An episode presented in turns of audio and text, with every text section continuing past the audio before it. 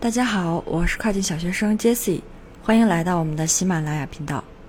上周呢，亚马逊官方终于确认了2021年的这个 Prime Day 是在21、22号啊这两天举行。那相信各位卖家小伙伴呢也都摩拳擦掌、跃跃欲试了。今天呢，主要和大家分享三个我们马上可以落地的这种准备工作，以便更好的去应对即将到来的 Prime Day。这三个方面呢，我会给大家分享到关于广告、listing 还有库存和折扣码相关的内容。第一部分呢，就是广告部分。嗯，可能大家最近也发现了，就是自己的广告无效点击比较多，然后这个 ACOS 也在攀升。那这种现象在 Prime Day 来临前的两周其实是非常明显的。一般在这种大促来临前的两周内呢，转化都比较低。人们持币待购，其实国外也有这种叫什么羊毛党啊，买家都在等着这个实惠。像在 YouTube 上面，其实还有这种帮助买家啊准备如何去迎接 Prime Day 的视频啊，怎么样才能更好的薅羊毛？那这个播放量其实是也很高的啊，有一个视频呢，就是短短的两天就达到了一个二十一万次的播放量。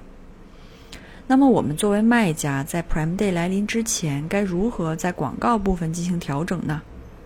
如果有些小伙伴的预算有限啊，可以把自己的这个相关的关键字的 Buy 的出价调低百分之二十，用来节省花费。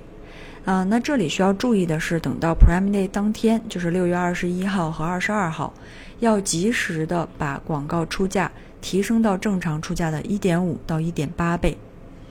关于竞价的调整啊，建议大家使用表格来进行一个批量操作，尤其是后台有比较多的这种广告活动的卖家。此外呢，各位卖家在广告部分还要注意以下四个小的方面。第一点就是在 Prime Day 来临前的两天，将自己的广告 Buy 的竞价由之前降低百分之二十的 Buy 的出价恢复到正常出价或者是更高。第二点呢，在六月二十号将广告预算提升到之前的一倍。第三点呢，是 Prime Day 结束以后要记得降低广告预算到正常的这个情况。最后一点是，我们在后面要分析整个六月份的广告报表的时候，要记得删除 Prime Day 期间的广告数据。第二个大的方面呢，是关于 Listing 部分。在这个 Prime Day 来临之前，大家尽量就不要去动 Listing 中关键字部分的内容了。也就是说，我们尽量不要太大幅度的去修改 Listing 的文案。但如果说前期 Listing 工作我们没有做到位的话呢，那可以从以下三个方面来提升我们的 Listing 素质。第一个方面是改进商品信息质量。尤其是对于一些所在类目参数比较多的产品，那就提前查看库存选项的啊，这个下方有一个改善商品信息质量选项中的数据，查看我们自己的 listing 是不是有一些参数需要补充。比如说，有些和你产品息息相关的参数，但是你后台的这个 listing 编辑当中没有填写，那么就容易错过相应的搜索条件设置流量。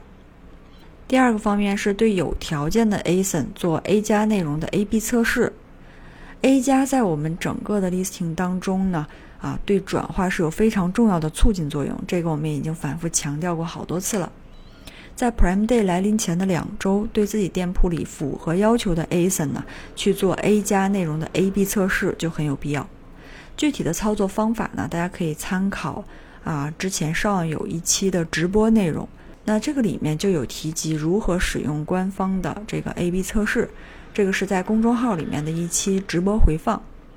此外呢，这里还要和大家强调，我们在做 A/B 测试的时候，目前仅选择啊，我们为了迎接 Prime Day 能够增加转化层面的这个 A 加啊就可以了。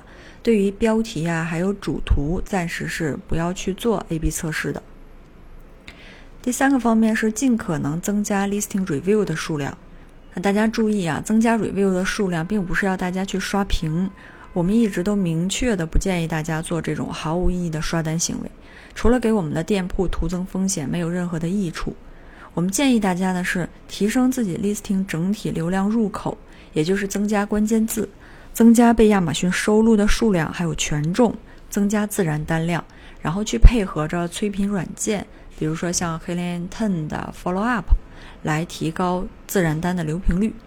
那以上方法对于 listing 关键字权重和收录数量最有效的方式就是 Search Find By。对于新品期的产品，要有可以促进其关键字排名的方法。通过自然单量的这个提升，配合 Helium 的 Follow Up，呃，我们就可以提升流屏率。这里会给大家分享一个关于 Helium 催评模板的文字内容，这个是完全符合亚马逊站内沟通指南的，大家呢也可以放心使用。